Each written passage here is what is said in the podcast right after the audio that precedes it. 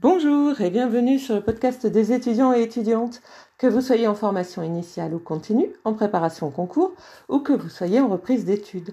Vous êtes en L1, L2, L3, M1, M2, BTS, BUT, CPGE ou encore en école de commerce ou d'ingénieur avec accès direct après le bac ou en train de travailler et en même temps en train de préparer un concours de la fonction publique.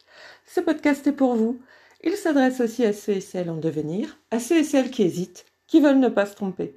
Nous sommes ici pour discuter cours, méthodologie, meilleurs moyens de réussir et culture générale. Aujourd'hui, je vous propose de parler de ce que les études supérieures peuvent vous apporter en dehors de tout ce qui est, euh, on va dire, euh, relationnel. Ça, on en parlera une prochaine fois. Là, on ne va euh, parler que de ce que la fac peut vous apporter en dehors donc de tout ce qui est relationnel. C'est-à-dire que, euh, enfin la fac et pas que la fac, hein, parce que les BTS euh, c'est pas de la fac, euh, on y est en lycée en général. néanmoins, bah, pour tout le monde, les études supérieures, ça apporte quelque chose. Bah oui, parce que sinon on le ferait pas, n'est-ce pas? C'est évident. Donc, qu'est-ce que ça vous apporte? Eh bien, euh, sachez que vous ne serez plus le même ou la même euh, entre euh, l'obtention de votre bac et l'obtention de votre dernier diplôme. Que ce diplôme soit un BTS ou que ce diplôme soit un doctorat, vous ne serez plus la même personne. Alors vous ne serez plus la même personne parce que bien sûr vous aurez grandi, vous aurez vécu des expériences, pas forcément des expériences scolaires ou universitaires, euh, vous aurez rencontré d'autres personnes, ça c'est évident aussi, euh, mais aussi parce que vous allez euh, avoir une structuration, une vision des choses qui va être différente. Et c'est ce dont je veux que nous parlions aujourd'hui. Je pense que tout le monde sera d'accord avec moi pour dire que euh, vos études supérieures, quelles qu'elles soient, vous amènent des connaissances. Si vous ne le pensez pas, alors c'est vraiment dommage. Et soit vous êtes passé à côté de quelque chose, soit vos profs sont vraiment euh, mauvais. Mais il y a un truc là. Enfin bon, on va partir du, euh, du constat qu'on va estimer avéré que eh bien vous avez appris des choses euh, dans vos études supérieures ou vous êtes en train d'apprendre des choses pendant vos études supérieures. Alors ça, c'est un premier point important, évidemment. Euh, plus vous irez loin dans vos études et plus normalement vous connaîtrez de choses. Euh, et si vous connaissez euh, les mêmes choses, vous les connaîtrez de façon normalement plus poussée. Alors pourquoi je dis euh, vous connaîtrez les mêmes choses? Parce que personnellement, j'interviens dans un cours en licence, en troisième année de licence, et j'ai un cours relativement similaire sur quelques heures. Je dis bien sur quelques heures en master 2 mais quand on regarde bien, eh bien, on s'aperçoit qu'il est beaucoup plus poussé en master 2. Donc, vous voyez bien que, euh, oui, euh, au départ, on a une heure euh, d'introduction qui est un peu la même chose. mais d'un côté, on va s'arrêter assez vite et on reste vraiment sur, on introduit le sujet si vous voulez. Hein, globalement, c'est ça. en master 2, on va beaucoup plus loin qu'introduire le sujet. Mes étudiants, je l'espère, auront une connaissance fine euh, de ce dont on parle. Je l'espère. Hein. La raison, c'est simplement que au moment de la licence, on cherche à ce que vous ayez obtenu euh, la base, une, base solide. Hein. par exemple, à l'issue d'une licence de maths, normalement, euh, l'étudiant ou l'étudiante a une culture mathématique de base qui logiquement euh, devrait être solide, du moins on l'espère. Mais on va imaginer qu'en tant qu'étudiant ou étudiante en mathématiques qui vient d'obtenir une très bonne licence, vous entriez dans un master 2, par exemple, euh, de modélisation, hein, mathématiques de la modélisation, euh, modélisation mathématique, enfin, etc., etc on peut imaginer, sans trop se tromper, que normalement, vous allez avoir une formation très poussée dans tout ce qui va être calcul des variations, euh, dans tout ce qui va être optimisation et bien évidemment dans tout ce qui va être contrôle. Enfin, ça me paraît évident quand même. Ce qui veut dire aussi que, euh, puisqu'on est sur mathématiques euh, et la modélisation des mathématiques, il y aura forcément des cours sur tout ce qui va être euh, problème modélisé. Et forcément, euh, ça signifie qu'il faut avoir une bonne, une très très bonne connaissance, plutôt une connaissance approfondie, on va dire, des équations ou dérivées partielles. Hein. Et, donc, ça veut dire que vous allez avoir des cours là-dessus, des cours non seulement pratiques, mais aussi des cours numériques. Et certainement aussi des cours euh, bah, euh, euh, donc théoriques, enfin pratiques, théoriques, et des cours, oui, informatiques, numériques, je ne sais pas comment on peut dire ça, mais enfin voilà. vous voyez bien que on n'est pas sur le même niveau. Et c'est pareil, quels que soient vos majeurs que ce soit de la physique, de la chimie, du droit, de la psychologie, euh, de l'histoire de l'art, euh, de la socio, de la psycho, euh, les lettres aussi, hein, bien sûr, tout ça, l'anglais, les langues, tout ça, eh bien, vous allez, enfin, plus ça va et plus vous allez apprendre de choses et plus vous allez approfondir. Et c'est ce que vous aurez, et c'est uniquement ce que vous aurez, si je puis dire, si vous ne, si vous, ne vous investissez pas plus. C'est horrible ce que je dis, mais c'est vrai.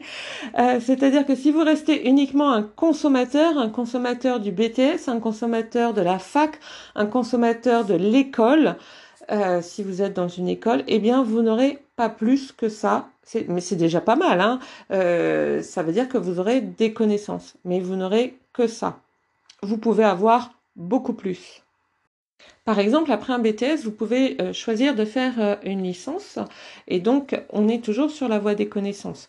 Mais vous voyez que vous soyez en fac ou que vous soyez en BTS, par exemple, ça signifie quand même que vous pouvez choisir une voie de façon plus ou moins progressive et vous pouvez aussi choisir d'être euh, euh, polycompétent, c'est-à-dire d'avoir par exemple un BTS en comptabilité et ensuite d'avoir une licence en ressources humaines par exemple. Hein, donc déjà, vous voyez, l'air de rien, ce qui veut dire aussi que vous allez gagner en autonomie. Pareil quand vous êtes à la fac, euh, même si vous restez dans le même cursus, euh, je sais pas moi, mathématiques, histoire, droit, gestion, euh, vous allez petit à petit gagner en autonomie obligatoirement parce que la fac, elle ne vous dit pas, euh, bah il y a tel devoir à faire, il y a tel exercice à faire, c'est à vous de faire, c'est à vous de choisir. Euh, et donc, on ne vous dira pas non plus d'apprendre vos cours. Ce qui veut dire que, en plus des connaissances, vous allez obtenir de l'autonomie. C'est parfois vrai aussi dans certaines écoles où on va vous faire travailler à plusieurs, où on va vous faire travailler seul sur certains sujets et vous serez noté, euh, même si ça reste parfois très académique, mais c'est quand même euh, le fait de gagner en autonomie. Il y a des écoles qui fonctionnent d'ailleurs comme la fac, c'est-à-dire qu'on ne vous dira pas d'apprendre vos cours et qu'on ne vous dira pas de lire les bouquins et qu'on ne vous dira pas de faire des exercices. Hein, ce sera à vous de le savoir. Donc après, tout dépend du fonctionnement de l'école que vous avez choisie si vous êtes en école. Mais j'aurais tendance à dire que ça ne s'arrête pas là. Euh, vous allez normalement gagner euh, ce que j'appelle en structuration, c'est-à-dire gagner en logique euh, et gagner sur en termes de cerveau, en fait, sur la manière dont votre cerveau est fait, puisque le cerveau est quand même adaptable, surtout, enfin, normalement, plus vous êtes jeune, plus il est adaptable et souple, et vous allez euh, gagner beaucoup. Mais là, euh, il faut pas être un simple consommateur, il faut aussi euh, vraiment être actif, participer, être même proactif, pour utiliser un mot à la mode. Donc euh, souvent on l'utilise, on ne donne pas de définition, donc je vais vous donner la définition que j'ai choisi, moi, euh, c'est quelqu'un qui va euh, anticiper les attentes, qui va prendre l'initiative, si vous voulez. C'est ça, être proactif, voyez.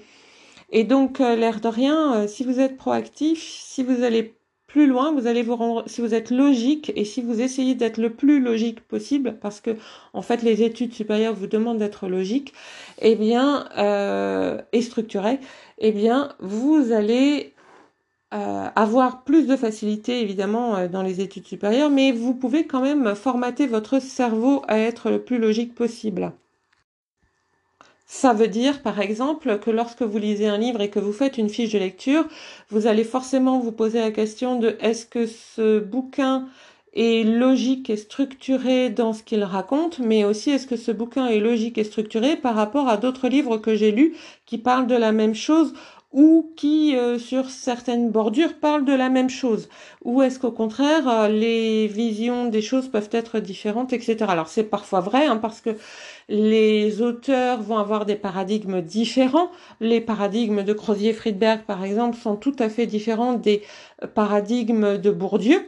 Néanmoins, on peut quand même se rendre compte, quand on réfléchit, que euh, chacun a sa propre logique, euh, Crozier et Friedberg ont la leur, Bourdieu a la, sienne, mais que grosso modo ça match ensemble, voyez. Et donc il y a une certaine structuration des deux côtés, c'est logique euh, si on met de côté les paradigmes. Euh, ici, je vais utiliser le mot paradigme dans le sens façon de voir le monde, manière de voir le monde, d'envisager le monde avec des valeurs propres et des représentations sociales propres. Et ça, c'est ce que peuvent vous amener les études supérieures. Je vais prendre un exemple, on va rester dans le domaine des compétences, mais vous allez comprendre en termes de logique et de structuration. Si vous faites un BTS en immobilier, euh, vous allez vite vous rendre compte que on ne gère pas une location comme on gère une vente. Euh, eh bien, c'est la même chose, quel que soit le domaine dans lequel vous allez aller. Que vous fassiez euh, des études de commerce, que vous fassiez des études d'ingénieur, que vous fassiez des études en psycho, euh, que vous fassiez des études en histoire, que vous fassiez des études en droit, que vous fassiez des études euh, STAPS, vous allez vite vous rendre compte qu'il y a des choses qu'on ne gère pas comme d'autres choses. Alors ça, c'est le premier niveau, si vous voulez, de la logique et de la structuration. Euh, ensuite, il va y en avoir d'autres, c'est-à-dire que petit à petit, au fur et à mesure que vous allez parler avec les gens, vous allez vous rendre compte que votre manière de voir, votre manière de penser, votre manière de réfléchir, elle va être influencée par ce que vous avez appris en cours et par les discussions que vous avez eues avec vos pairs, les autres étudiants, et les discussions que vous avez eues avec les profs. Parce que oui, j'espère bien que vous avez des discussions avec vos profs. En clair, ça signifie que petit à petit, les études supérieures vont vous permettre de mettre les bonnes connaissances ou euh, ce que les gens vous disent dans les bonnes cases à l'intérieur de votre cerveau. Un peu comme si votre cerveau était euh, fait de plein de tout petits tiroirs différents. Euh, vous voyez un petit peu comme une commode de, de Vous voyez un petit peu ce que je veux dire? Une sorte de meuble de classement à voyez, un meuble de mercerie, enfin, avec tout plein de petits tiroirs. Je sais pas si c'est compréhensible ce que je dis, je pense que oui. Je fais confiance à votre intelligence. Ça signifie que lorsque les gens vous parlent, eh bien, euh, euh, forcément, vous allez mettre ce qu'ils vous disent en cohérence ou pas, ou en paradoxe, donc euh, avec ce que vous avez déjà appris avec vos convictions.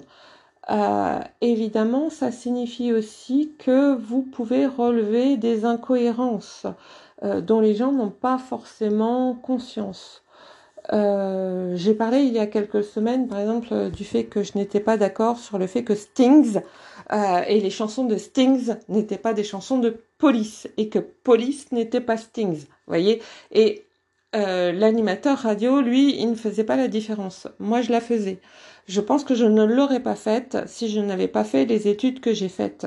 Très sincèrement, je pense que je n'aurais pas fait la différence. Alors oui, je sais, vous allez me dire, enfin c'est que ça la fac, mais je vous donne juste un exemple pour qu'on soit bien euh, clair et c'est un exemple qui n'a euh, aucune espèce d'importance, on est bien tous d'accord. Ce que je veux dire, c'est que vous l'exercez sur tout, euh, y compris au travail. Et ça, après, derrière, ça a des conséquences importantes au travail, voyez-vous. Parce que ça veut dire que demain, vous allez créer un tableau de bord euh, social, par exemple. Eh bien, vous allez le créer d'une certaine façon parce que ça vous paraîtra beaucoup plus logique et beaucoup plus structuré. Euh, par exemple, moi, quand je fais des tableaux de bord sociaux en ressources humaines dans le domaine de l'absentéisme, j'ai tendance à faire mes tableaux de bord avec des retards à la minute. Non pas pour dire aux salariés, vous avez été en retard de deux minutes parce que je trouve ça complètement euh, idiot. Euh, D'ailleurs, on me l'a un jour reproché. Hein, J'ai reçu un jour euh, un mot de l'endroit où je travaillais parce que au lieu d'arriver avant 9 heures et aux dernières possibilités, c'était 9 heures. J'étais arrivée à 9h02, bah oui, il y avait eu euh, un accident sur la route, et donc j'étais arrivée à 9h02. Et il a fallu que je justifie le fait que j'arrive à 9h02, ce qui m'avait profondément énervé. Mais les tableaux de bord, je vais les faire à la minute, parce que, en fait, ce qu'on recherche, c'est toutes les minutes de retard euh, qu'a connu l'entreprise, et pas euh, la demi-journée, ou la journée, ou la semaine, quoi. Le but ici n'est pas de reprocher aux salariés d'être arrivés une ou deux minutes en retard, ou même trois ou même cinq. Le but, c'est de savoir combien l'entreprise a perdu de minutes. C'est ça qui est intéressant en fait quand on fait un tableau de bord absentéisme. Et c'est aussi d'avoir euh, une vision à long terme, c'est-à-dire est-ce que par exemple l'entreprise a perdu et perd 50 minutes toutes les semaines, ce qui n'est euh, pas grand-chose en fait, euh, ou est-ce que euh, il y a dix semaines elle en perdait 5 et aujourd'hui elle en perd 50 et peut-être que dans six mois elle en perdra 300 euh, avec le même nombre de salariés, avec des salariés qui sont les mêmes, etc. Et dans ces cas-là, pourquoi? Alors ça peut être pourquoi? Parce qu'il y a euh, une épidémie de grippe ou de Covid. Non, on va pas. Non, non, non. Non, non. Mais euh, ça peut être aussi simplement parce que il y a euh, de la démotivation et dans ces cas, il faut tout de suite le savoir. Donc votre euh, tableau de bord social, quand vous le mettez en place, vous le mettez en place pour plusieurs raisons. Avoir une photo à un moment X, mais aussi pouvoir voir dans la durée l'évolution voyez? Et tout de suite, ça, vous, ça va vous faire tilt et tout de suite, vous allez vous dire, il faut le faire à la minute. C'est obligatoire, on ne peut pas le faire autrement. Et moi, quand je vais dans des entreprises et qu'on me montre des tableaux de bord qui sont parfois à 7 jours, euh, retard d'un salarié, et on montre un truc où on me dit, ah non, il n'y a pas de retard, personne n'est venu euh, euh, 7 jours plus tard que le jour où il devait travailler. Bah, c'est bien, félicitations. Mais enfin, on fait pas grand chose avec un tableau de bord social de ce genre, vous voyez? en tout cas, on ne fait pas autant qu'on devrait. Et ça, c'est euh, les études supérieures qui vont vous l'offrir, c'est-à-dire une euh, structuration de la vision des choses et une structuration de la vision de ce qu'on peut faire et de ce qu'on ne peut pas faire et de pourquoi on le fait. Et ça, c'est très important. Parce que l'air de rien, euh, on gagne petit à petit du temps. Et normalement, plus vous allez vieillir et plus vous allez gagner du temps puisque vous aurez de plus en plus d'expérience professionnelle. Normalement, hein. Et cette structuration, cette logique, il faut que vous en soyez conscient. Vous ne l'aurez pas forcément si vous êtes juste un consommateur, mais vous l'aurez si vous pliez euh, au, au, fait de chercher des informations, au fait de lire les bouquins qui vous sont proposés, au fait de d'essayer de trouver des exercices, des études de cas, des jeux de rôle avec euh, les copains et les copines. Euh, tout ça, c'est très important. Euh, il faut profiter, enfin moi je pense qu'il faut profiter au maximum de l'ensemble des apprentissages qui existent en études supérieures. Parce que euh, même si vos études ne coûtent pas cher, par exemple à la fac on considère que ça ne coûte pas cher, même si évidemment ça s'adresse pas forcément au même public que des écoles d'ingénieurs, pas d'ingénieurs mais des écoles commerciales, par exemple des, un HEC est quand même un peu plus cher que des études universitaires. C'est dommage de ne pas en profiter à fond, de ne pas en profiter à 100%. Et puis vous l'aurez compris, l'exemple que je donne sur les tableaux de bord sociaux, ce n'est qu'un exemple, c'est vrai pour euh, tout euh, et c'est vrai pour quel que soit, enfin, c'est vrai quel que soit le cursus en fait, si vous voulez, euh, que vous soyez en droit, que vous soyez en psycho, que vous soyez euh, en physique, que vous soyez en biologie, c'est vrai à chaque fois. Les études supérieures vous apprennent une certaine rigueur et il faut profiter de cette rigueur-là. Et il faut en profiter le plus possible parce que c'est quelque chose que vous allez utiliser le plus possible euh, dans votre travail par la suite. Or, vous faites des études pour travailler par la suite. On est tous euh, bien d'accord. C'est chouette, non? Vous êtes en train de bâtir votre avenir. Souhaiteriez-vous être ailleurs? En attendant, je vous souhaite bon courage, patience et ténacité.